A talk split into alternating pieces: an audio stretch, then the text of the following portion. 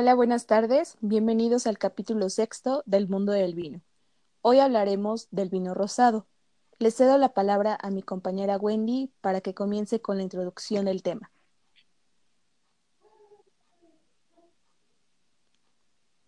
Hola, mi nombre es Wendy González y yo les estaré hablando acerca de los vinos rosados. ¿Qué es un vino rosado?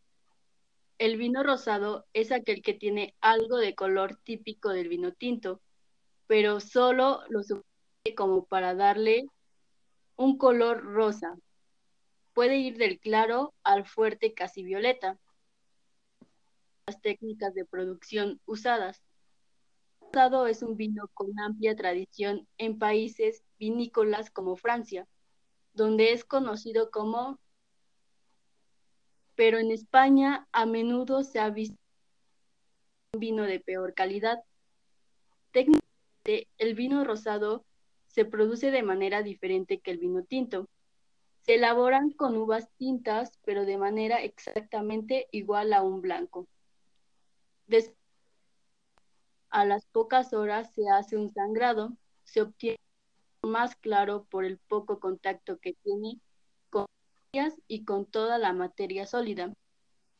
De ese modo, los vinos rosados extraen su color de la misma manera que lo hace un vino tinto. El mosto entra en contacto con los ollegos de la uva durante la fermentación. No obstante, la diferencia entre ambos tipos de vinificación es que el contacto es más corto con el vino rosado. El color de un vino rosado vendrá determinado por el tiempo contacto con el mosto, casi coloro, con las pieles de las uvas durante de este modo, cuando, cuanto más tiempo esté la piel de la uva en contacto con el vino, más vino rosado.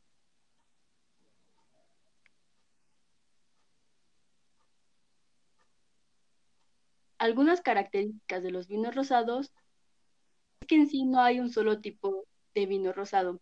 El vino puede variar rosado muy dulce a rosado muy seco. Cualquier variedad de uva de piel oscura se puede utilizar para hacer vino rosado. Pinot Noir produce un rosado pálido. La garnacha, por otro lado, produce un vino rosado puro. Las características de los vinos rosados son el resultado de la aplicación de una tecnología única en su elaboración. La materia prima para la producción de vino son las variedades uva roja, cuya cáscara se separa al comienzo del proceso tecnológico.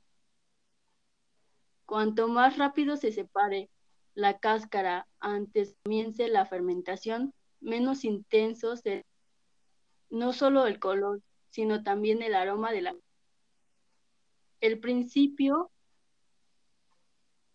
para obtener un color delicado es limitar el tiempo de la presencia de la pulpa en la masa total del durante la producción de la bebida.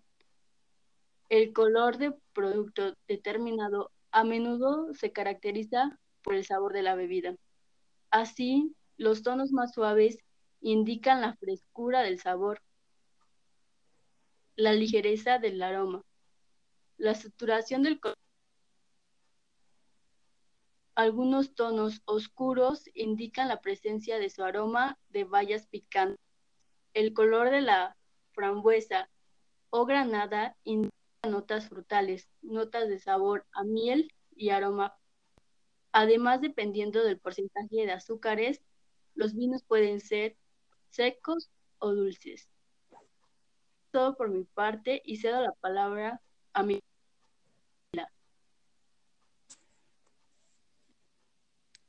Hola, mi nombre es Priscila y continuaré hablando sobre el vino rosado. En su región del vino rosado, se cree que fue el primer tipo de vino en la historia del vino, ya que los antiguos que elaboraban vino ocupaban la técnica de presionar las uvas inmediatamente después de la cosecha esto convertiría el vino en color rosé. Los primeros espumantes o champagne fueron rosados y son los más caros en el mercado. Después de la Segunda Guerra Mundial, el vino rosado cambió. En Estados Unidos se dieron cuenta que elaborando vino tinto sin fandel, que duraba la fermentación, causaba la muerte de la levadura antes que el azúcar se convirtiera en alcohol. Al degustarlo, se, se agradable el paladar, una dulzura refrescante.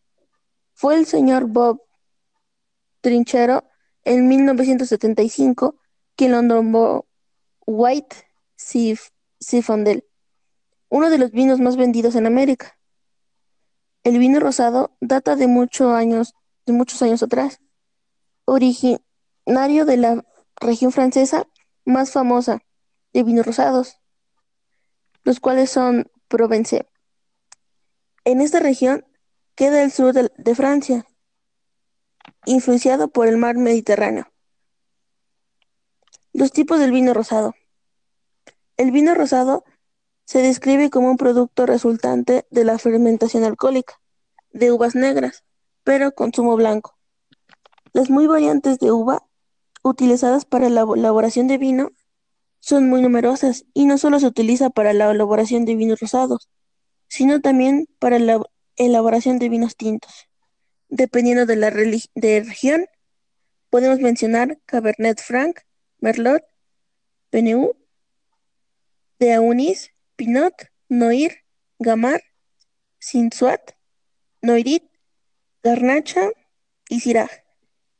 Existen tipos de vinos rosados frescos y ligeros, de color claro, como los vinos rosados de Provenza y de Loira.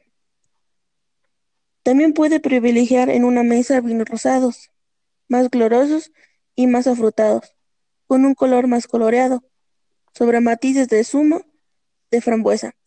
Se puede citar los rosados del suroeste y del Languedoc.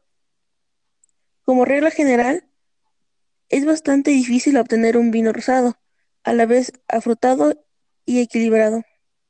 Controlar su color y sobre todo ser regular de una añada a otra. Con este pequeño resumen, sabemos el origen del vino y sus tipos. A continuación, mi compañera Gio continuará con el tema de vinos rosados. Hola, mi nombre es Giovanna y con estos temas concluimos. Continuamos con el tipo de barricas en el que se fermenta el vino rosado. A pesar de que las barricas han sido fabricadas de diferentes tipos de maderas como cerezo, castaño o pino, la más habitual en el vino rosado es la de roble, ya que por sus características es la más adecuada para el poco tiempo de maceración de este vino. Sin embargo, no todos los tipos de roble son aptos para ello. Por esta razón, los más utilizados son las barricas de roble francés y de roble americano. Se menciona que el roble francés necesita que el corte de la madera sea en sentido de la fibra para que las barricas puedan ser totalmente impermeables. Esta característica hace que se desperdicie una cantidad considerable de madera, siendo el rendimiento de un 20 menos 25%. En cambio, el roble americano no tiene este inconveniente, de manera que es indiferente el corte del sentido de la fibra, siendo el rendimiento en torno al 50%. Por otra parte, el roble americano tiene el poro abierto, lo que permite que llegue mayor oxígeno al vino en menos tiempo. Esto mismo afecta a los matices que hereda el vino, siendo un proceso rápido, lo que lo hace perfecto para vinos de crianza corta. Sin embargo, el roble francés tiene una madera densa con un poro muy cerrado, de forma que el vino madura lentamente. El aporte tánico y aromático es mucho mayor, pero también más lento, siendo idóneo para crianza de larga duración. Y por último, finalizamos con ¿qué tipo de copa usar para el vino rosado? Los vinos rosados suelen tomarse generalmente con el postre y en copas más bajitas, redondas y cerradas en la parte superior para mantener mejor los aromas afrutados de los vinos rosados y dulces. Este tipo de copas se les llama chardonnay, una copa para rosado un tanto especial, pues no es esbelta, sino de tallo algo más bajo, cáliz, algo chato y cuello amplio.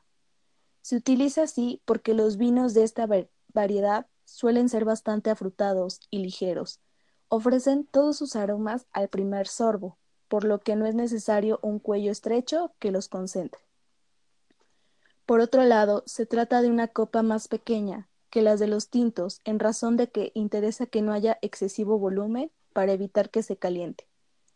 Se usa en general para los rosados tropicales y blancos afrutados. Por ejemplo, los rueda más explosivos que contienen una gran proporción de la variedad Sauvignon. También se pueden utilizar la copa Sauternes. Esta es una copa intermedia hacia las copas más pequeñas, que corresponden a los vinos rosados especiales. Podría describirse como la copa del blanco seco en versión más pequeña, pero sin el cáliz barriguido ni el cuello estrecho, sino algo más proporcionada. Se usa para sartenes en Francia, pero sirve también para cualquier otro vino dulce y rosado en general, ya sea con azúcar residual o añadido después. Y con esto nos despedimos en este sexto capítulo. Eso es todo por el día de hoy. Hasta la próxima.